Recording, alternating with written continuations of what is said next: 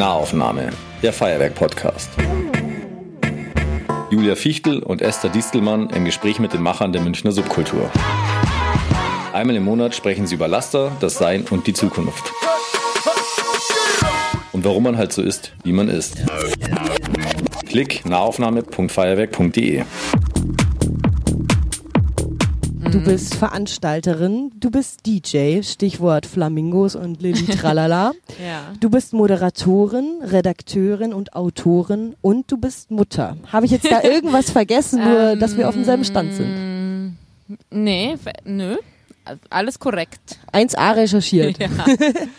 Ja. Ja, und wer uns jetzt nicht live und in Farbe hier sehen kann, den beschreiben wir mal ganz kurz. Wir sitzen hier unter einer wunderschönen Eiche Mhm. treten auf Eichen herum und äh, Eicheln herum und äh, sitzen hier zu dritt und schwitzen vor uns hin. Ja. Äh, Lilly, bist du denn ein Sommertyp, der das genießen kann, oder bist du eigentlich jemand, der in den Norden flieht, sobald es zu warm wird? Ähm, ich muss sagen, es kommt ein bisschen auf den Sommer an. Es gibt Sommer, da packe ich das überhaupt nicht, die Hitze, und äh, dann ist mein Kreislauf einfach am Boden. Aber dieser geht irgendwie, aus, aus irgendwelchen Gründen. Ich frage mich nicht genau, welche das sind. Da müsst ihr meinen Kreislauf nochmal äh, in eine Nahaufnahme-Session einladen. Nee, läuft diesen Sommer. Ich mag's. Sehr schön. Und jetzt ähm, gehen wir einfach mal direkt. Also ich hatte seit 36 Grad heute auf meinem Balkon. Ich dachte Ja. kurz, ich raste aus. äh, zu unserem Alt, zu unserem Konzept. Also wir haben hier drei Rubriken vor uns liegen. Das ist einmal das Laster, einmal Ja. die Zeit und einmal das Sein. Und ich würde dich bitten, dich für eine Kategorie zu entscheiden und ein Zettelchen zu ziehen. Sehr gerne. Ich nehme natürlich die ähm, mir ansprechend erscheinende Kategorie das Laster. Auch Ähm, meine Lieblingskategorie persönlich. Klappe auf, oh Gott, da steht Angst. Angst. Okay. Was, wovor hast du als allererstes Angst, wenn du vor etwas Angst hast? Ähm, ich glaube, ich habe ganz oft Angst davor. Ähm, puh, gar nicht so einfach. Also, ich weiß nicht, ich, ich glaube gerade in dem Bereich, in dem du so tätig bist, Ja. hast du so eine Angst zum Beispiel vorm Anfangen, so mit Nee. Dingen zu beginnen? Nee, das äh, hatte ich ganz lang, äh, habe ich überwunden. Also diese, ne, diese klassische Angst äh, des Schreibers äh, vor dem weißen Blatt, wo nichts draufsteht. Es, ich schreibe ja fürs Radio eben auch ständig Texte. Und ich habe mir, das war am Anfang ganz, ganz, ganz schlimm. Da war das weiße Blatt und nichts ging vorwärts. Und äh, ja, ganz höllisch. Und ich habe mir das abgewöhnt, einfach indem ich einfach irgendwas auf dieses Blatt schreibe. Und das war dann irgendwie dann oft, ist, oft ist es dann gar nicht so schlecht, was man dann da so fabriziert. Und äh, ja, deswegen die habe ich überwunden. Die erste, das Ja. ist immer diese, ich finde immer, wenn man der erste, die erste Zeile da steht, das, äh, dann äh, geht's irgendwie. Genau. Ja, ja. Aber die erste Zeile, die, da muss man manchmal ein bisschen denken. Ja, was zum Überarbeiten, das finde ich auch immer wichtig. Aber so, ähm, was mich voll interessieren würde, als du das erste Mal aufgelegt hast oder, oder Oh Gott, überhaupt darauf gekommen bist, aufzulegen, wie, wie ist das überhaupt passiert? Also, Ja, ähm, das ist so ein bisschen spontan gewesen. Das war, ähm, ich glaube, so um 2008 rum, ungefähr zehn Jahre Jahre her, her. mittlerweile, ähm, im K und K damals in der Reichenbachstraße. Da war immer die, äh, dienstags kein DJ. Ja. ich erinnere mich sehr gut. Das war eine großartige Zeit.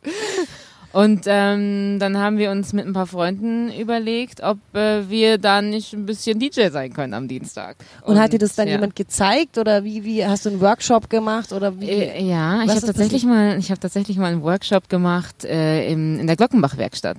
Ähm, das war eben speziell für junge Mädchen, die sich so fürs DJing interessieren. Aber das war lange, nachdem wir diese K&K-Sachen gemacht haben. Also das im K&K, das war eher so zum Spaß mal irgendwelche Platten auflegen, die da rumlagen. Das im, in der Glockenbach-Werkstatt, der Workshop, der war dann doch etwas professioneller. Also da wurde einmal so richtig erklärt, was das alles ist und wie man einen Übergang macht und solche Dinge. Ich denk mal, das war vielleicht so ein halbes Jahr, nachdem dieses Spaßauflegen angefangen hat. Und da waren dann lauter Frauen, die sich zeigen haben lassen, wie man auflegt. Mhm. Genau, da waren lauter junge Mädchen, ähm, die dann gelernt haben, was ein System ist und ein Mixer und eine Platte und äh, wie man die anfassen soll und wie möglichst vielleicht nicht, dass sie nicht zerkratzt. Äh, daran halte ich mich bis heute nicht. Und ähm, ja, das war eigentlich super cool. Es war super entspannt, super nice und danach war ich ganz stolz, dass ich immer sagen konnte, also ich habe ja ein Jet-System an meinem Tonarm. Und bist du noch mit Insider wissen, irgendwelchen, was ich meine. ja, sehr, bist du noch mit irgendwelchen Mädchen von, von damals quasi in Kontakt oder war das einfach einmal kurz Hallo und Ja, überhaupt nicht. Nee, kenne ich keine mehr leider davon. Eine war sehr, sehr sympathisch, aber wir haben dann irgendwie unsere Nummer nicht getauscht, wie auch Und, immer. und wie kam der, wie, wie lief der Weg von, äh, wir lernen gerade mal kurz, was, Mhm. das, äh, was ein System ist zu den Flamingos. Wie war, wie, wie wurdest du Flamingo Flamingo? Gang. Ja, die Wie- Flamingo Gang hat sich quasi in diesen K&K-Zeiten schon gegründet. Das war äh, damals der Stefan Britze, der Tobi Zettel und der André Meyer. Und ähm, ja, wir haben das eben angefangen da im, im K&K mit den Platten, die da eben rumlagen. Äh, die Platten des K&K-Besitzers, äh, die da zu spielen. Und dann ähm, haben wir die Flamingo Gang gegründet und ähm, so eben dann weiter aufgelegt und dann ab und zu eben im Café King gespielt, später in der Ellie Disco und haben uns aber diese chaotische Auflegeweise vom Anfang doch beibehalten. Also einfach irgendwas, was gerade gefühlstechnisch passt. Muss jetzt überhaupt nicht von irgendwie, ja, also ne, dem Tempo und, und, und der Tonart und so stimmen, sondern wenn es irgendwie jetzt der Song sein muss, dann muss es jetzt, was weiß ich, ähm, müssen es jetzt die Killers sein. Aber warum war dann, ähm, war, habt ihr euch dann formiert? War das, weil ihr es häufiger machen wolltet oder weil ihr es professionalisierter machen wolltet oder war es einfach nur, wir hängen eh schon zusammen, also von daher nennen wir uns halt auch noch, geben wir uns einen Ich, Namen. ich nicke doll. Also so Kategorien von wegen Professionalität und so, die waren uns damals, glaube ich, eher fremd. Das hat ist alles so ein bisschen einfach so passiert. Also wir hatten dann nicht den großen Anspruch daran, jetzt wirklich ähm, ja, das irgendwie super professionell zu machen mit, was weiß ich, Fotoshoots und ähm, eigener Website oder so. Also es war einfach, es ist irgendwie so passiert. Okay, das heißt also, du hast keine Angst vor dem Anfang. Das ist schon mal gut, deswegen da macht man viel. Aber wovor hast du denn schon Angst? Also ich weiß nicht, ich denke mir, du bist jetzt seit zwei Jahren Mama. Gibt es da Dinge, die dir Angst einjagen oder jagt einem alles Angst ein? Oh ja, also ich glaube, Eltern zu werden ist für jeden, ähm, das ist, bedeutet immer eine ganz neue Erfahrung von Angst. Weil, ähm, und das hat jetzt wirklich überhaupt gar nichts mehr mit Subkultur zu tun, aber allein die, der Prozess, ein Kind ähm, entstehen zu sehen und das dann auf die Welt zu bringen, das ist ja eine Erfahrung, die ganz nah an dem ist, was, äh, also das, das Entstehen des Lebens und das äh, Enden des Lebens, also Geburt und Tod liegen ganz nah beieinander und ähm, und von daher hat man einfach Angst um sein Leben, um das Leben des Kindes. Ab dem Moment eigentlich, wo man weiß, dass es, dass du man schwanger ist, ab dem Moment, wo man die zwei Striche sieht, ist man da irgendwie anders involviert und hat einen anderen, ähm, eine andere Angst in sich. Und, und natürlich jetzt auch. Ich habe komischste Ängste einfach, unbegründetste. Von wegen, er fällt aus dem Fenster. Obwohl es zu Das ist. passiert, das ist Ja. passiert. Ja, also, ja. Eric Clapton hat einen ganzen Ja. Song dazu geschrieben. Ja. Romy Schneider. Aber Ja. wir wollen jetzt keinen, ja. Ja, kein Tod. Ja, aber es mehr. soll auch gar nicht äh, jetzt nur um, um Subkultur in München gehen, Mhm. sondern eben um die Macher und, und du Ja. als eine Macherin, wo uns einfach interessiert, wie du überhaupt zu dem gekommen bist, was du tust und was dich im Moment auch bewegt. Also das deswegen mit dem Muttersein ist natürlich super spannend dafür. Also Ja. ich bin jetzt keine Mutter, deswegen kann ich mir diese Ängste nicht vorstellen, aber ich habe schon um meine Nichte und meinen Neffen solche Ängste. Also Ja, ja, also das sind wirklich ganz andere Dimensionen irgendwie. Also da ist ein leerer Zettel nichts dagegen. Naja, gut, der leere Zettel muss irgendwie Miete bezahlen und ähm, deswegen muss der Zettel irgendwann mal voll werden, damit es die Miete bezahlt zum Beispiel. Ähm, Kannst du dich noch an deine erste Moderation erinnern? oh Gott, ja, das war die Hölle. Es war damals bei 94.5 ähm, zusammen mit Max Muth. Ähm, meine erste, meine erste Musiksendung am Abend und ich weiß gar nicht, irgendwie war das so spontan, irgendwie hat abgesagt und man brauchte dann noch wenig, meine ich. Ich bin es mir nicht mehr, nicht mehr ganz sicher. Jedenfalls saß ich dann am Ende da und ähm, mein Co-Moderator Max Muth hielt es für eine gute Idee, diese junge Moderatorin in ihrer ersten Moderation noch mal ein bisschen rauszufordern und hat mich dann irgendwas gefragt, was ich mir nicht auf meinen Zettel vorher aufgeschrieben hatte. Gemein. Und ich, ja, und ich konnte einfach gar nichts sagen. Ich war einfach nur so, äh, also das, das hat man auch Angst. gehört. Genau, einfach Schockstarre. Also das war wirklich, danach habe ich gesagt, ich mache das nie wieder. ist dann anders gekommen. welche Sendung war das? Ähm, das war die Musiksendung am Abend, dir fällt gerade der Name nicht ein, du musst es wissen, die Musiksendung am Abend bei M495. Ja, warte, das ist zu lange her. Weil Äh, die Lilly und ich kennen uns nämlich ja. schon von M495-Zeiten, muss man vielleicht dazu sagen, weil deswegen sagte sie, du musst es wissen, das ist richtig. Aber es ist halt auch schon wieder zehn Jahre her. Das, Ja. Äh, oder fast zehn Ja, Jahre. es ist ein bisschen peinlich. Also mir fällt es jetzt wirklich gerade nicht ein. ja, okay. Das ist total okay. Naja, ebenfalls die Musiksendung am Abend. Und dann, wie lange hat's gedauert, bis du dann danach wieder moderiert hast? Ich glaube gar nicht so lang, weil man wird ja irgendwie bei 94.5 äh, wurde man mehr oder weniger gezwungen, das dann äh, früher oder später nochmal anzugehen. Und dann gab es eben die Teststrecke, da konnte man sich dann ein bisschen ausprobieren, da fällt mir der Name in der Sendung ein. ähm, und das, äh, da konnte man einfach so, ja, ein bisschen rumprobieren und das, da war dann nicht so der Druck da. Da Da war dann kein, Fehler machen, okay, das Genau. war Teil des Konzepts. Genau, da So. war keine Koryphäe, zu der man eh schon jahrelang aufgeschaut hat und hat einmal so ein bisschen rausgefordert. Äh, ja, Ja, das war bei mir Michi Kucher. Oh Gott. mit Fresh Inside, also auf- als Landkind immer gefreut, wenn man irgendwie in den Münchner Einzugsbereich kam und dann Ja. Fresh Inside hören Ja. konnte. Das war für mich das Größte. Und als ich dann vor ihm stand, dachte ich so, oh Gott, Hilfe. Mit dir mal moderieren, das wäre toll. Jetzt war Angst ja bei, bei Laster drin. Empfindest du Genau, Angst als warum ein ist das Laster? ein Laster? Ist Also das ein glaub- Laster? Ich glaube nicht. Angst ist ja auch sehr gesund. Ne? Also die Angst davor, vor einer Brücke zu springen. Klassisches Beispiel. Ja, also ich, äh, Angst ist, glaube ich, ein schmaler Grad. Also das, ähm, Angst hat Ehrfurcht so ein bisschen Mhm. dabei, aber ähm, Angst kann halt auch sehr hemmend sein. Und ich Ja. glaube, gerade ähm, für Anfänge im kreativen Bereich ist Angst sehr Ja, also ein großes Thema. ja. Also wenn es, sobald es zu einer Lähmung kommt oder das eben einen blockiert, dann weiß ich immer noch nicht, ob das dann ein Laster ist. Also wenn man seine Angst vielleicht sehr zelebriert und so sagt, hey, ich habe super dolle Angst, deswegen äh, muss ich jeden Abend ab 17 Uhr Bier trinken. Aber so Äh, Prüfungsangst oder sowas kann ja schon echt ein Riesenlaster sein, wenn man es irgendwie eigentlich kann und dann in dem Moment nicht Mhm. abrufen kann. Ich habe das Gefühl, ehrlich gesagt, also jetzt mal, ähm, dass Angst auch gerade bei Frauen sehr häufig ein Grund ist, warum Dinge nicht angefangen Ja. werden. Ähm, weil man eben perfekt sein möchte und das alles auch von Anfang an perfekt sein möchte, soll. Ja. Und, ähm, und ich habe das Gefühl, Männer machen das viel häufiger, ohne über die Angst nachzudenken und auch über den 100% Perfektionsgrad, den man schon erreicht haben muss, bevor man es macht. So. Ja, Hast du dir manchmal gedacht beim Auflegen so, jetzt habe ich Angst, dass jemand denkt, äh, der Track war nicht cool oder Ja. hat nicht gepasst Ja. oder sowas? Wenn du jetzt Also- allein auflegst ja. auch? Also beim Auflegen muss ich schon sagen, habe ich immer noch extremes Herzklopfen davor und bin extrem aufgeregt. Ich würde es nicht Angst nennen, aber es ist doch eine Art von Aufregung, die ich sonst im Alltag nicht so kenne. Und warum ist das beim Auflegen Ja. stärker als beim Moderieren? Na, weil man beim Auflegen halt direkt die Reaktion der Leute sieht. Ne? Und wenn du halt einen Track spielst, äh, wo du dir zu Hause noch gedacht hast, wow, die Leute, die werden durchdrehen und dann dreht aber niemand durch, sondern die Leute gehen, Gehen alle an die Bar und holen sich neue Drinks. Genau. Ähm, dann ist das halt nicht so schlimm. Äh, das ist dann viel schlimmer, wie wenn man in der Moderation dann was irgendwie nicht so schön sagt und dann denkt man sich aber hinterher, ach, das versendet sich. Wie ist das Das eigentlich? schon. Früher so beim Auflegen, da Mhm. ist ja nie jemand rausgegangen zum Rauchen, weil da hat man ja auf der Tanzfläche geraucht. Hat sich Ja. das verändert vom Gefühl? Stelle ich mir gerade nur so vor, weil dann ständig so eine Fluktuation ist, oder? Nicht nur Bieseln, Merkt sondern man auch Rauchen. jetzt nicht. Also natürlich, die Leute haben jetzt mehr eine Ausrede rauszugehen. Dann, die sagen dann nicht, du, dein Set war scheiße, sondern wir mussten rauchen. Oder so. ähm, aber also als DJ hat man ja immer noch, kann man ja immer noch so ein bisschen versuchen zu rauchen und das unter Kunstfreiheit äh, dann irgendwie Ah, die Bühne. Die Die Bühne, Bühne, genau. die gibt einem den Raum die Bühne, wieder. die Rauchfreiheit gewährt. okay.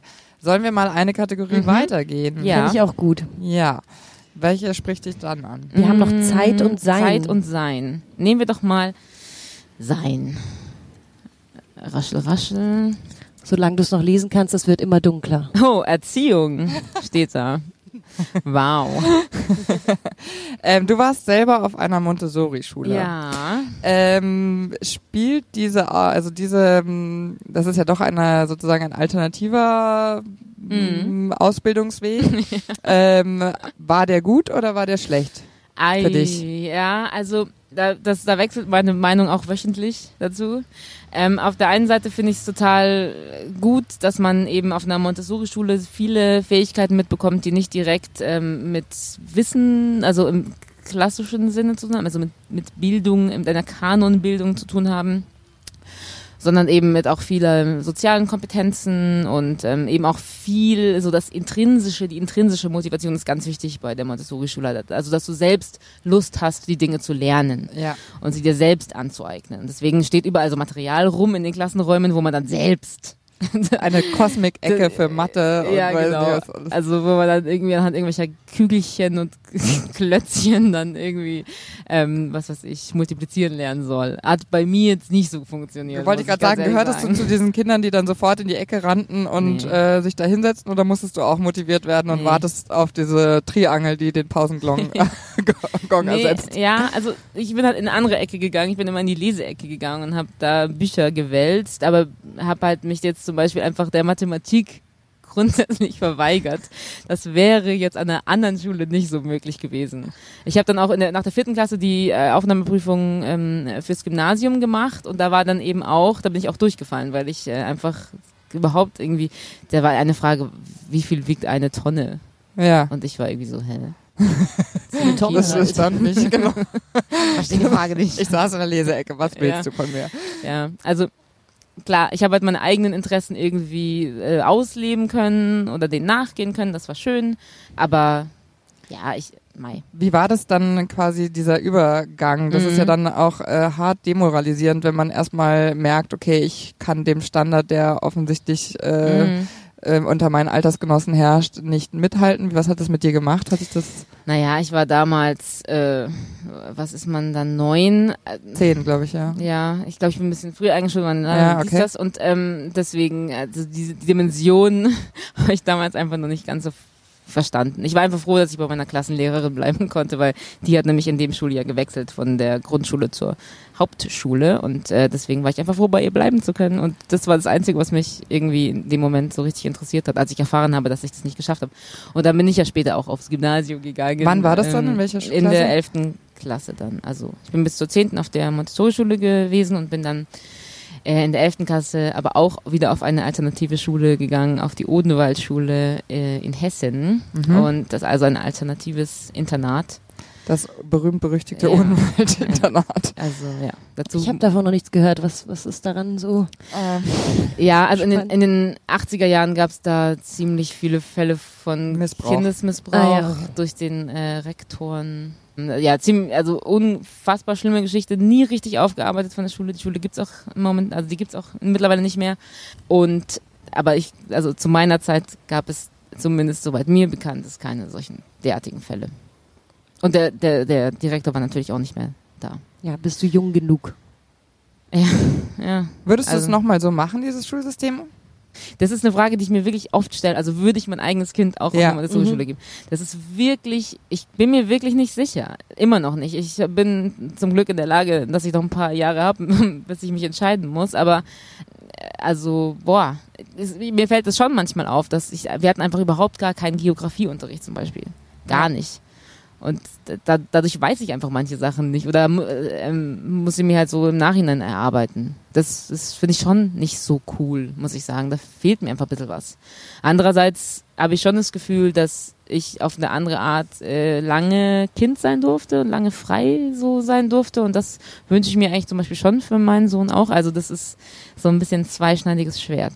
Was mich beeindruckt hat an, an Montessori und äh, ist die Präsentationsfähigkeit der Kinder. Ähm, also meine beste Freundin ist auch Lehrerin an der Montessori-Schule und ich bin da mal einen Tag mitgelaufen.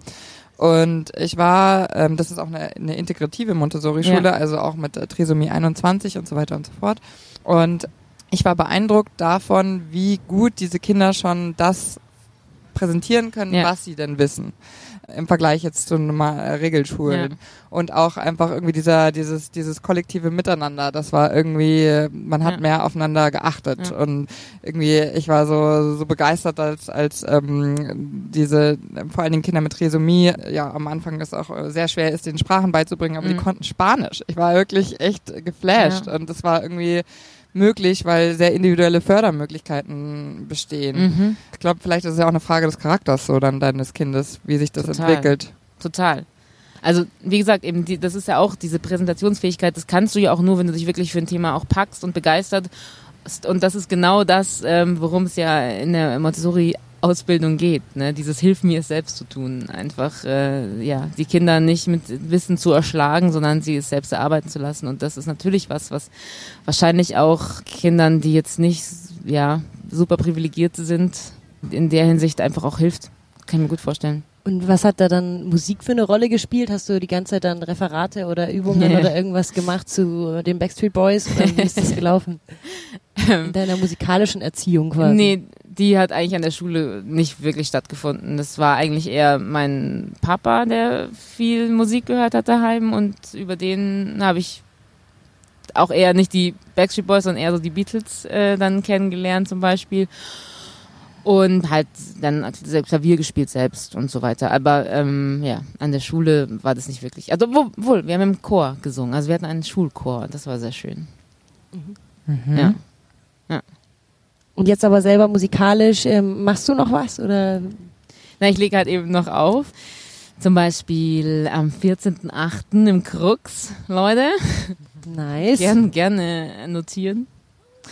Aber ansonsten, ja, also Selbstmusik mache ich, mach ich keine. Noch nicht. Vielleicht ja irgendwann, Ja, wenn du die, die Ängste überwunden hast. Ja, ja. Das ist, kommt so aus der Julia immer so raus, weil die, weil du einfach unendlich viel Musikinstrumente spielst Nein, und so ich will- wunderschön singen kannst und dann sagt sie immer so, ja, ja, das macht ihr dann schon so, ja, ja, Nein, genau. ich will immer nur alle Leute motivieren, das anzufangen. Ja, nee, macht ja auch voll viel Sinn. Also manche Leute brauchen die auch diesen Arschtritt. Aber ich habe es wirklich oft probiert und ich merke so ein bisschen, das ist nee, weniger Angst, sondern einfach so ein bisschen so, ich bin nicht, also das äh, irgendwie ist schwierig, es gibt mir nicht so viel. Ich höre es mir lieber an und bewundere, wenn andere Leute das sehr gut machen. Ja, vor allem die Zeit, die es jetzt auch noch dauern würde. Ich habe das neulich mal, also neulich, ich habe vor drei Jahren mir mal eine Gitarre besorgt und habe dann, glaube ich, Mhm. ein halbes Jahr lang drauf geübt, in sehr unregelmäßigen Abständen und dann war die Frustration irgendwann einfach so groß, dass ich mir gedacht habe, okay, play. Jemand anders, der es kann. Aber du könntest mal auflegen, ehrlich gesagt, wenn wir schon dabei sind. Ich könnte mal auflegen, ja. Ja. Das, warum eigentlich nicht? Das habe ich mir tatsächlich auch schon öfter mal überlegt. Aber Ja, gut. siehst du. Mhm. ja. Da werde ich mal dich bei gegebenem Anlass Ja. nochmal dran erinnern. ja, cool. Ich würde sagen, Noch ein Zettel? noch ein Zettel. Genau, ähm, wir haben noch die Zeit im Angebot für dich. Wir nehmen einen aus der Zeit. Ich kram jetzt mal ein bisschen tiefer hier. Ähm, so. Ja, ist natürlich auf allen Zettel. Zetteln dasselbe drauf. nee, Schmarrn. So, was steht da? Politik, ui. Ui, Ui. Ja, da freue ich mich aber, dass du den genommen hast. ja, also wir haben das Politik, glaube ich, ausgewählt, weil wir ein paar Videos uns von dir angeschaut haben, Ja. die du in letzter Zeit äh, Ja. für Capriccio, eine Sendung des Bayerischen Rundfunks, eine Kultursendung gemacht hast. Und da ging es vor allen Dingen um politische Themen, zum Mhm. Beispiel Politik in der Musik, Israel-Kritik Ja, äh, speziell war das. Ich Und um habe den Echo. Und Ja, den Echo, Echo, genau. genau. Ja. Also sehr kontroverse Themen ja auch. Und ich habe mir gerade bei der Israel-Kritik, beziehungsweise Musiker, die äh, kritisch sich gegenüber Israel äußern, mir so ein paar Kommentare durchgelesen. Oh ja. Und das ist weird. Das war wild, ja. Das hat mich auch äh, einen Tag gekostet, diese Kommentare unter dem Video. Also ähm, das ist vielleicht ganz kurz zur Einordnung. Es gibt äh, eine Kampagne, die nennt sich BDS. Die ist besonders in Großbritannien sehr erfolgreich und Israel gegenüber sehr kritisch eingestellt, um es vielleicht ähm, Freundlich zu freundlich zu formulieren, genau. Und äh, die be- beruft im Prinzip zum Boykott Israels auf. Und ähm, viele Musiker aus Großbritannien ähm, unter anderem die Young Fathers, äh, sind da einfach große Supporter von dieser Kampagne und weigern sich dann beispielsweise in Israel aufzutreten oder äh, auf Festivals in anderen Ländern, auf denen auch israelische Künstler spielen. Und dazu habe ich eben ein Stück gemacht und mm, ja, einfach mal das, das kritisiert, dass die das machen. Ähm, genau. Das Und ist deine, auch deine persönliche Meinung, ne? Das ist Ja. ähm, sehr schwierig. Ähm, äh, wie, so- wie stehst du selbst dazu? Vielleicht für alle, die das Stück nicht gesehen haben. Bist du, hast du auch Angst vor dieser, dieser kulturellen Abgrenzung, die ja eigentlich auf Festivals oder gerade im musikalischen Bereich ja eigentlich immer so schön war, dass es da, Ja. eine, dass es da irgendwie ähm, nicht darum, hat, nicht genau. darum ging, äh, Ja. welches Land jetzt gegen welches Land Ja. gerade Krieg führt. Findest du das richtig, dass sich Musiker in diesem Bereich jetzt mittlerweile so stark positionieren? Also generell finde ich es schön, wenn sich Musiker politisch äußern und politisch positionieren, weil ich einfach glaube, dass, Polit äh, dass äh, Musiker schon eine Reichweite haben und auch unter anderem Leute erreichen können, die sich eventuell gar nicht so für Politik interessieren. Nur man kann halt nicht von jedem Musiker erwarten, dass er eben auch so eine politische Weitsicht vielleicht hat, ähm, die dann auch sinnvoll ist oder zielführend. Im Fall jetzt von Israel und Palästina ist es einfach extrem schwierig, sich eine Meinung zu bilden. Und man muss, glaube ich, einfach extrem viel lesen und sich ganz, ganz doll informieren. Und das Problem ist, dass diese BDS-Kampagne einfach gezielt Künstler aussucht und denen dann sozusagen Informationen zusteckt und einfach sagt, so, ähm, schaut mal, ähm, was Israel mit Palästina macht, ist doch im Prinzip äh, vergleichbar mit dem Holocaust, oder? Ja. Und ähm, dann sagen die, ja, äh, wow, laut euren Informationen, ja, Ja. stimmt. Ähm, und, und dann, ja, dann wird nicht weiter gelesen und dann wird, eben, wird dieser Kampagne gefolgt und dann wird alles gemacht, was, was die sagen. Und dann ist, kommt es eben dazu, dass beispielsweise ein Festival, auf dem, ähm, auf dem äh, arabische und israelische Künstler zusammenkommen sollen und zusammen Musik machen sollen, einfach in der Form nicht stattfinden kann, beziehungsweise ohne Beteiligung der israel-kritischen Musiker und dann auch am Ende dank BDS auch ohne Beteiligung der arabischen Musiker. Ja, weil das eben, weil es eben diese Kampagne gibt und die da so extrem rigoros vorgeht und das ist einfach unglaublicher Schwachsinn. So, du bist Redakteurin und du hast es eigentlich jetzt erstmal versucht, nur so einzu, also beziehungsweise mal zu zeigen, was, äh, was sind die Seiten, was sind die Positionen, was sind da die unterschiedlichen äh, Gedanken dazu. Mhm. Und dann gibt's ja jetzt als Redakteur, muss man sich ja immer damit auseinandersetzen, was sind die Kommentare dazu. Ja. Wie sind die Kommentare Ja. denn gelaufen? Also die Kommentare waren extrem, ja, teilweise ein bisschen ausfallend, aber vor allem waren nicht viele Leute einfach einer Meinung mit mir ähm, und äh, oder ja, ja genau.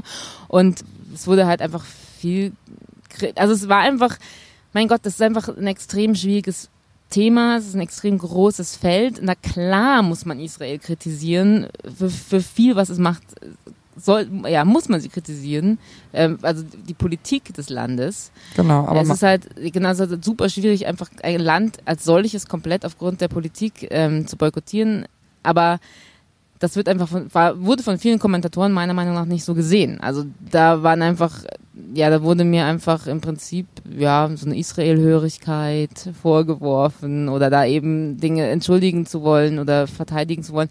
Naja, es gab natürlich auch eine Stelle, die, die sehr spitz formuliert war. Also ich habe den, ähm, die pauschal, pauschale ähm, Boykottierung Israels hat einfach mit dem Judenboykott der 30er Jahre verglichen. Das ist schon sehr zugespitzt. ja. Das ist klar und das wurde von vielen kritisiert. Also dass man, das ist natürlich schwierig, wenn man immer, jetzt sind wir wirklich tief drin, aber wenn man jetzt sozusagen immer, ähm, sobald es darum geht, Israel zu kritisieren, die Antisemitismuskeule rausholt, dann ist natürlich keine Kritik mehr möglich. Aber das war eigentlich auch explizit in meinem Kommentar so gesagt, dass das nicht das ist, worum es geht.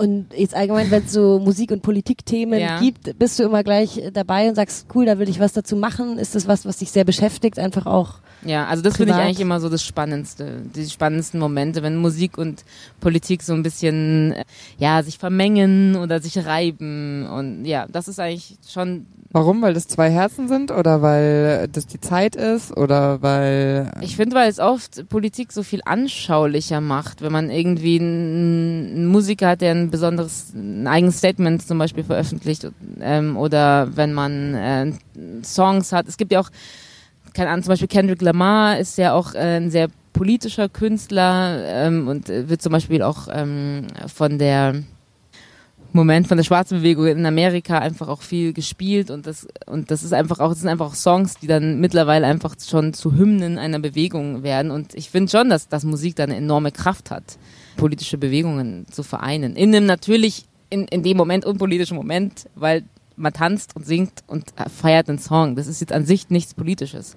Aber dass man Menschen zusammenbringt und sie vielleicht auch mit unter dem Aspekt des ähm, gemeinsamen Spaßhabens, aber eben auch eine Botschaft haben vereint, das ist dann schon wieder was Politisches. Und das ist ja auch irgendwie, also wenn ich jetzt mal so ein bisschen nachdenke, so in den letzten 10, 20 Jahren, also ich kann mir vorstellen, also in den 68ern, klar, da gab es Mhm. das in der Musik äh, ständig, äh, vor allen Dingen ja Vietnam und so weiter und so fort, aber es ist irgendwie, Politik ist wieder mehr in die Musik gerutscht, weil die politische Situation so ist, wie sie ist, oder?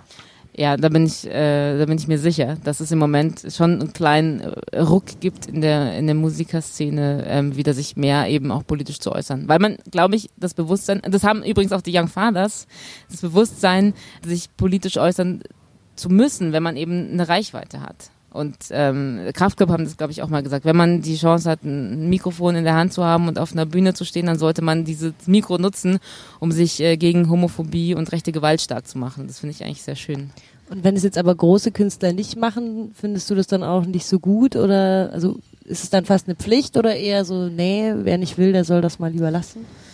Nee, das würde ich nicht sagen. Ich glaube auch, dass es gefährlich werden kann, wenn jetzt jeder ähm, auf einmal, also man muss schon auch das wirklich fühlen und denken, glaube ich, wenn man eine politische Botschaft hat und ich, ja, manche Sachen finde ich auch schwierig. Also ich finde zum Beispiel auch schwierig, eine Beyoncé, also ein Popstar, der sich dann immer für Feminismus stark macht. Das ist zwar auf der einen Seite ganz toll und auf einmal sprechen alle über Feminismus, auf der anderen Seite nimmt es halt dem Thema auch ein bisschen so seine Tiefe, wenn jetzt, wenn, wenn, wenn man dann vielleicht denkt, okay, ähm, Feminismus bedeutet also, ich trage High Heels und verdiene super viel Geld als Frau. Ja, das Weil ist das ist ein bisschen halt nicht. oberflächlich. Ja. Das ist, aber ja gut, also sagen wir mal, da- darüber könnten wir jetzt streiten, weil ich finde Beyoncé gerade mit dem Lemonade-Album ja auch vor allen Dingen also Feminismus unter schwarzen Frauen eigentlich so Ja. erstmal wieder so auf ein Thema aufs Tablett gebracht Ja. hat so und das finde ich hat's schon gebraucht auch. Ja. Nee, es ist total wichtig und es ist ganz schön, was dann auch passiert ist, aber so ein bisschen so dieser Beyoncé-Feminismus. ja, ja, ich Also den finde ich sollte man schon kritisch betrachten. Also ne, wegen der Frage, ob das immer sein muss, dass sich jemand politisch positioniert. Ich finde nicht, dass es sein muss. Wie siehst du das denn, Julia? Du bist ja Musikerin. Mm, Würdest du dich politisch äußern auf der Bühne? Das kommt total drauf an, mit was für einem Projekt irgendwie. Ich weiß nicht, ich finde nicht, dass auf Teufel komm raus jetzt jemand, der Songs über sich und seine Gefühle singt, jeder sagen muss, ach übrigens, Nazis sind scheiße. Das weiß ich nicht. Finde ich, glaube ich, manch, in manchen Momenten dann fast aufgesetzt oder eben Mhm. auf eine Welle springend. Aber ähm, grundsätzlich finde ich das äh, schon super wichtig und freue mich immer sehr, politische Statements zu lesen. Zum Beispiel auch als Helene Fischer sich jetzt mal positionierte nach dem Echo, da habe ich ehrlich gesagt schon viele Jahre drauf gewartet und ähm, mich dann darüber gefreut. Also schon, auf jeden Fall. Ja. Hast du als, als DJ mal ein politisches Statement rausgehauen? Nee, äh, nee, ähm, nicht wirklich. Fuck the police. Ja, genau, also klar.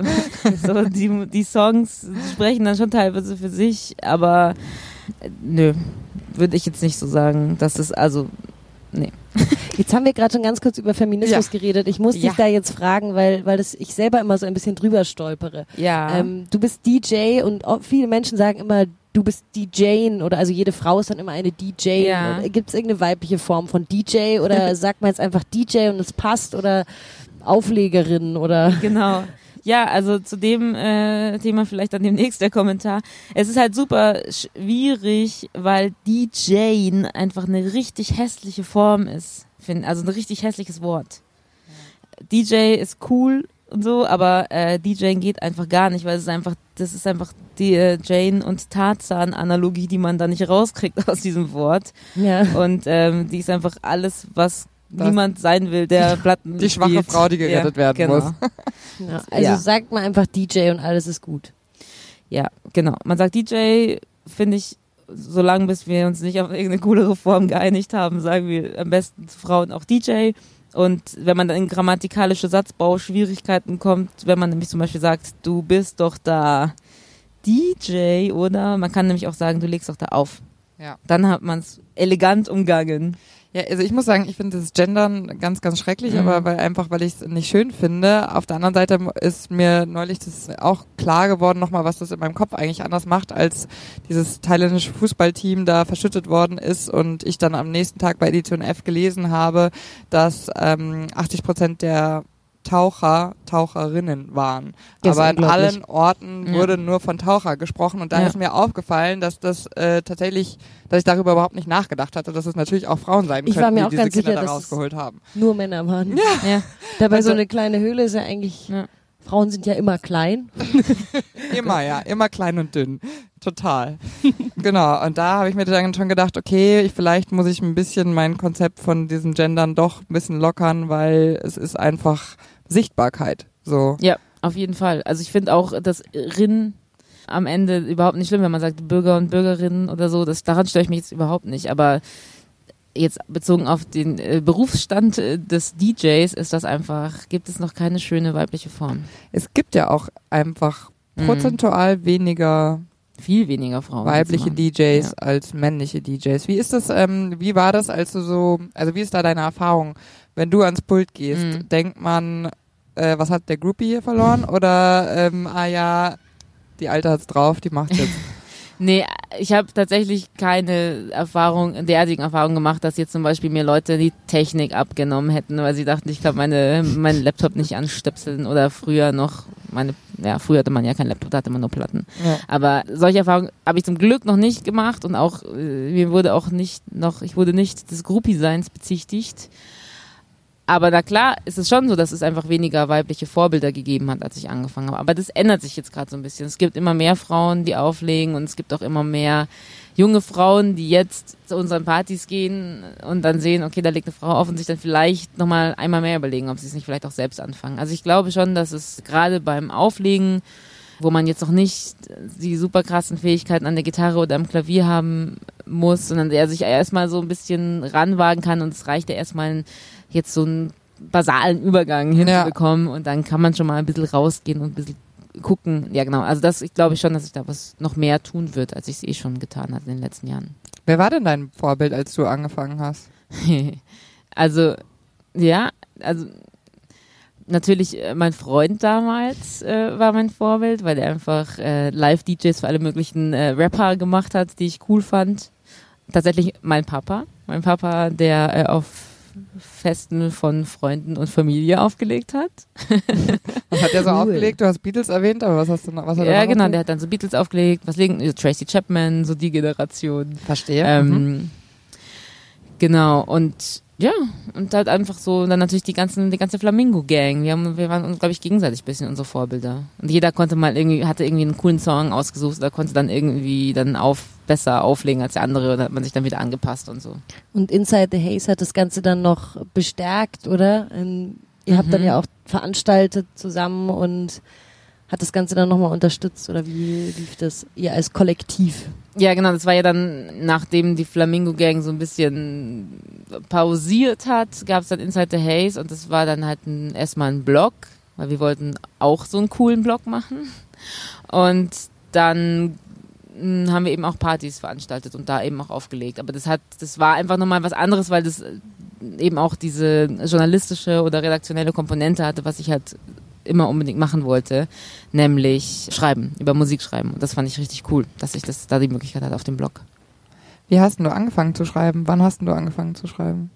Naja, Tagebuch. ist nicht unwichtig. Ja, nee, ist nicht unwichtig. Also da, wenn man schon mal eine Affinität für Tagebuchschreiben hat, gibt schon Ja. mal eine, ja, Ich glaube, so, das waren die, die ersten. dass es gut Texte. ist, ist dann wieder eine andere Frage. Grauenhaft. Ich habe die alle noch, aber also wenn's mir, also wenn ich echt mal das Gefühl habe, ich muss, ich will mir die Stimmung vermiesen, dann gucke ich mir die an. ähm, nee, aber ja, ich dann halt eben beim Ausbildungsradio bei 94.5, wo es dann eben darum ging, Radiobeiträge zu schreiben. Da habe ich dann so richtig professionelles Schreiben gelernt und äh, dann eben auch den Writers Block überwunden und so. Ja. So, jetzt haben wir ja recht viel über deine die Sachen ge- gesprochen, die quasi die Subkultur hier in München gestaltet haben. Jetzt bist du Mama geworden und festangestellte Redakteurin, feste Freie, so Genau, wie es das äh, in unserer Ja. Branche halt gibt. Was machst du denn in nächster Zeit? Hat sich dadurch deine Gedankenwelt irgendwie so ein bisschen, also auch thematisch von der Subkultur entfernt oder bist du da noch immer im, im Kopf und im Herzen? Also, ich bin da irgendwie schon immer noch im Herzen, aber faktisch ist es halt so, mit einem kleinen Kind zu Hause ist man nicht mehr so oft im Club wie früher.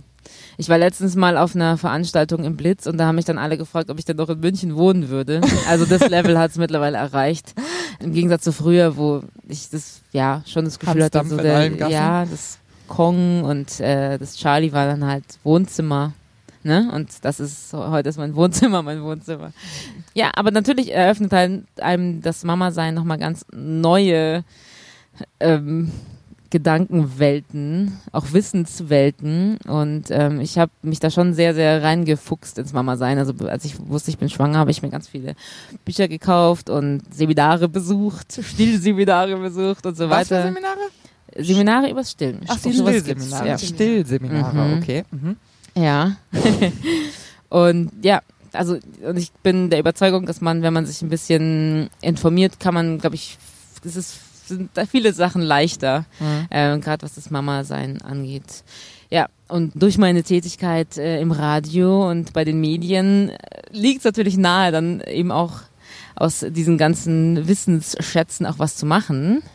Deswegen äh, wird es, werden wir bald Kollegen sein, Podcast-Kollegen. Ich werde nämlich einen Mama- und Papa-Podcast machen, zusammen mit meinem Kollegen Ben Kantak. Ja, mega. Ähm, sehr cool, sehr cool. Hab, ja. Ja, genau. Und Finde ich auch super mit Frau und Mann. Ja. ja, Mama und Papa unterhalten sich über das Mama und Papa sein.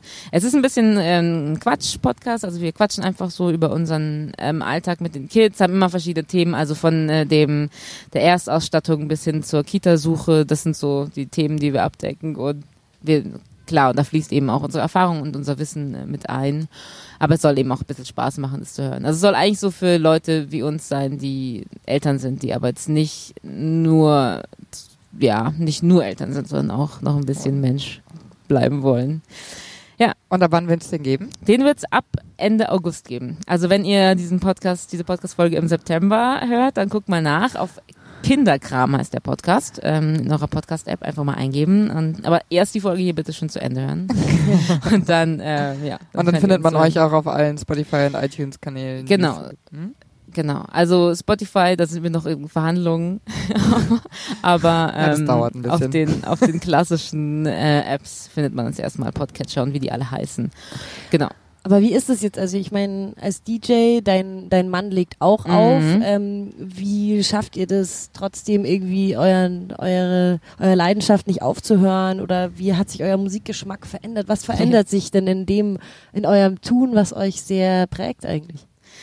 Also erstmal ähm, hat man einfach nicht mehr so viel Zeit für alles andere außer sich ums Kind kümmern. Ne? Also zum Beispiel Musik hören. Wenn man Musik, also man muss ja ständig neue Musik suchen, wenn man auflegt. Und das zum Beispiel ist gar nicht mehr so einfach mit, mit dem Lütten nebendran, weil man einfach, also ich finde zum Beispiel super schwierig, bestimmte Arten von Musik noch so in, im Beisein meines Kindes zu hören. Also so Stichwort deutscher Hip-Hop. Das ja, da finde ich dann doch eher die seichten, äh, oder seicht ist gemein, ne? Aber jetzt so Betty Ford Boys Instrumental-Alben höre ich jetzt lieber als jetzt neue Bushido. Songs. Nicht so gut. Also ernsthaft, ernsthaft weil du Angst hast, dass es dein Kind beeinflusst? Nee, oder nein, weil du, nee, weil ja, du boah, selber drauf achten möchtest, das dass du ja. nicht mehr in jedem zweiten nee. Satz. Äh ja, also das ist sehr vielschichtig. Ja, natürlich, nee, also ich habe jetzt gar kein Problem mit der, äh, dra der drastischen Sprache oder so, obwohl schon auch, weil es ist ja irgendwie eine gewisse Härte in der Musik, die ja auch auf einer ähm, nonverbalen Ebene rüberkommt und die passt einfach nicht zu so einem kleinen Wesen, das ganz zart ist und gut, mittlerweile ist er ja auch schon ein bisschen älter, aber ganz am Anfang war das schon extrem. Da habe ich ganz viele von den Sachen, die ich früher so laufen lassen habe, keine Ahnung, dann kommt ein neues äh, Morlock Dilemma Album raus, was, was, wirklich ein extrem versierter, aber auch sehr, sehr harter Rapper ist von, von seiner Sprache her und ich, das ging, ich konnte das einfach nicht anhören. es einfach, weil mir einfach für, für dieses kleine Wesen, das ich irgendwie gerade noch in meinem Bauch hatte, zu hart war. Und so lautstärkemäßig wahrscheinlich dann auch ja, nicht mehr so. Ach ja. Das, das geht. Oder hast du ihn manchmal dabei irgendwie im Club mit so Mickey Maus? ja, genau, vor dem Tragetuch. Leute. Nee. Nee, nee, nee. Hat ein kleiner äh, die Ja, wir ja. haben so Kopfhörer aber noch nie benutzt. Letztens waren wir auf einem Fest, wo es Live-Musik gab, da hatten wir sie dann vergessen. Da haben wir dann Watte benutzt. Ging auch. Okay. Äh, ja, und wie ist das jetzt äh, quasi in dieser in dieser teuren Stadt München mm. äh, mit Kind und mm. zwei oder jetzt ein Kreativberuf auf jeden Fall und dein Mann ist ja Geologe, aber legt ja eben auch auf. Ja. Wie ist das ähm, machbar? Ach, eigentlich, also ganz gut. Wir haben ja, sagen wir mal, ähm, einigermaßen äh, zuverlässige Einkommen. Das ist jetzt nicht so, dass wir wirklich nur vom Auflegen äh, leben müssten, zum Glück. Aber ähm, ja, klar, ist also, ne, wir wohnen in, auf einer Zweizimmerwohnung zu dritt auf 60 Quadratmetern in Giesing. Das ist jetzt okay, aber ähm, in den Katalogen äh, sieht es anders aus in den Pampers, in der, in der Pampers-Werbung sieht es anders aus. Wo es dann das 60 Quadratmeter Wohnzimmer gibt. Ja, genau. Und weil es, weil es einfach anders jetzt im Moment gerade ein bisschen teuer wäre. Also, Mai. Aber es ist halt, gell, die Mieten in München, da Werden könnte man nochmal einen eigenen Podcast Ja. dazu machen. Ja. Ja. Das hat Ist- allerdings ja. mit Subkultur dann gar nichts mehr zu tun. Naja, wobei, wenn man dann über Proberaum mieten Ja. redet, vielleicht wieder. Aber ähm, Julia Spezialgebiet. ja. Aber ja, es gibt viele Spielplätze. Das ist eine schöne Stadt. Ist schön mit Kind hier. Und sonst hast du das Gefühl, dass du trotzdem einfach auch neue Sachen ausprobieren kannst. Ich meine, du machst jetzt einen Podcast, aber so auch in dem musikalischen Bereich irgendwie, dass du trotzdem noch du selbst sein kannst oder ist es so Cut Kind? Nur so als Angst, vielleicht auch als Angst neben vor ähm, anderen äh, Anfang Mitte 30-Jährigen, die irgendwann auch mal drüber nachdenken. Kinder zu kriegen. Na, wer könnte das sein? Nee, ähm, finde es total äh, ähm, spannend eben, was so ein Kind mit einem macht. Das verändert einen schon extrem. Aber man muss sich deswegen nicht aufgeben. Ich glaube, das ist so eine Furcht, die viele haben und die kann ich total nachvollziehen, weil es liegt schon manchmal nahe, sich sehr, sehr stark aufzuopfern für ein kleines Baby, weil die einen einfach extrem krass brauchen und die Nähe suchen am Anfang. Und ich finde es auch wichtig, die zu geben. Aber ähm, ich finde, man muss sich deswegen nicht selbst aufgeben. Also im Gegenteil. Also mich hat eben mein Sohn total inspiriert auch und eben auch, wie gesagt, diesen Podcast zu machen. Ich glaube nicht, dass ich davor die, die, das Thema gehabt hätte oder vielleicht auch die Eier, das einfach zu machen. Ähm, und jetzt habe ich so das Gefühl, ich habe wirklich was, wofür ich brenne, wo, wo ich mit raus muss. Und ähm, das ist allein schon mal schön. Und ja, wenn man es schafft, sich so ab und zu mal Freiräume zu nehmen, Date Nights zu arrangieren, dann, dann geht es eigentlich ganz gut. Dann läuft das schon. Also zumindest mit einem. Wer weiß, wie es dann mit zwei ist. Sollte es mal äh, äh, Gott gewollt so passieren. So, jetzt müssen wir auch schon wieder zum Schluss kommen. Ja, wir haben eine letzte Frage, die wir immer am Ende stellen und das würde uns natürlich bei dir auch brennend interessieren. Was ist München für dich? Ja, München, das ist 089 und nicht 0815. Ähm, Das ist Oh ganz schlimm. Dann Ähm, würde ich hier nicht mehr wohnen. Ja, München ist eine wahnsinnig schöne Blase für mich, in der man sich ganz toll gemütlich machen muss und aus der man manchmal ausbrechen muss, damit man nicht den Bezug zur Realität verliert, glaube ich. München hat mir extrem viel geschenkt, glaube ich, extrem viel gegeben, weil es einfach, weil ich hier irgendwie immer so machen konnte, was ich möchte und auch ich glaube, München hat durch die vielen Restriktionen, die man als Kreativer hier erlebt, doch auch irgendwie einen eigenen Charme oder sagen wir mal, München fordert einen als Kreativer auf eine ganz eigene Art und Weise heraus. So, ähm, München macht es einem nicht leicht als Kreativer, auch als Veranstalter nicht, was das Publikum zum Beispiel angeht. Aber dadurch entwickelt man dann auch eben wieder eigene Strategien und eigene ähm, Art und Weisen, damit umzugehen. Und das finde ich dann doch, ohne irgendwas schönreden zu wollen, schon positiv. Oder? Ja. Wie seht ihr das? das? Ja, also ich finde, München hat, muss man sich, glaube ich, mehr anstrengen, wenn man es denn durchziehen möchte. Allerdings, wenn man dann seinen Platz gefunden hat, ist es ganz gemütlich, weil die Welt ist klein. Ja. Und man kennt sich und man unterstützt Ja. sich und Definitiv. gerade wenn man so alte M495-Suppe ist. Ja, ja. True Story. Ja. Ja, mir geht's auch so. Ich, ich fand ganz, ganz gut, was der Kisi in der letzten Folge gesagt hat, so zum Thema, dass es irgendwie nur ein bisschen schade ist, dass immer alles ähm, mit so einem Geldhintergrund sein Mhm. muss, wenn man im kreativen Bereich was macht. Und deswegen man manchmal vielleicht zu sehr an solche Dinge denkt, als an einfach mal was ausprobieren und machen, Mhm. weil es nicht so leicht ist. Ja, Genau. ja. ja. Man verliert das Thema Geld jedenfalls nicht aus den Augen. Niemals, niemals. Ja, Lilly, Ja. Lisbeth. Ja, Julia. Vielen Dank, Ja. dass du da warst. Sehr gerne. Ich finde es ganz wunderschön, dass wir heute in, an diesem heißen Sommertag nicht in einem stickigen Studio sitzen mussten, sondern ganz gemütlich im Nussbaumpark. Und ähm, du hast auch eine Playlist erstellt, von der werden wir gleich noch ein paar Tracks hören. Und diese Playlist ist auch auf Spotify zu finden, glücklicherweise zum Nachhören. Was Lilly da gerade so reingepackt hat, ist nämlich spannend. Und ich würde sagen, wir freuen uns, wenn ihr uns mal folgt auf Instagram. Instagram. Nahaufnahme unterstrich Podcast. Genau. Oder bei Spotify und iTunes könnt ihr uns helfen, wenn ihr einen positiven Kommentar hinterlasst, weil dann findet Dann man uns freuen leichter. wir uns. Genau. Vielen Dank für diesen schönen Abend und ja, bis zur nächsten Folge Nahaufnahme mit, wir können es schon verraten, Sera Spindler. Genau. Wuhu. Tschüss. Tschüss. Nahaufnahme, der Feuerwerk-Podcast. Zu hören auf Spotify, iTunes und Podigy. Im Netz unter nahaufnahme.feuerwerk.de. Ihr findet uns auch auf Instagram, Nahaufnahme-Podcast.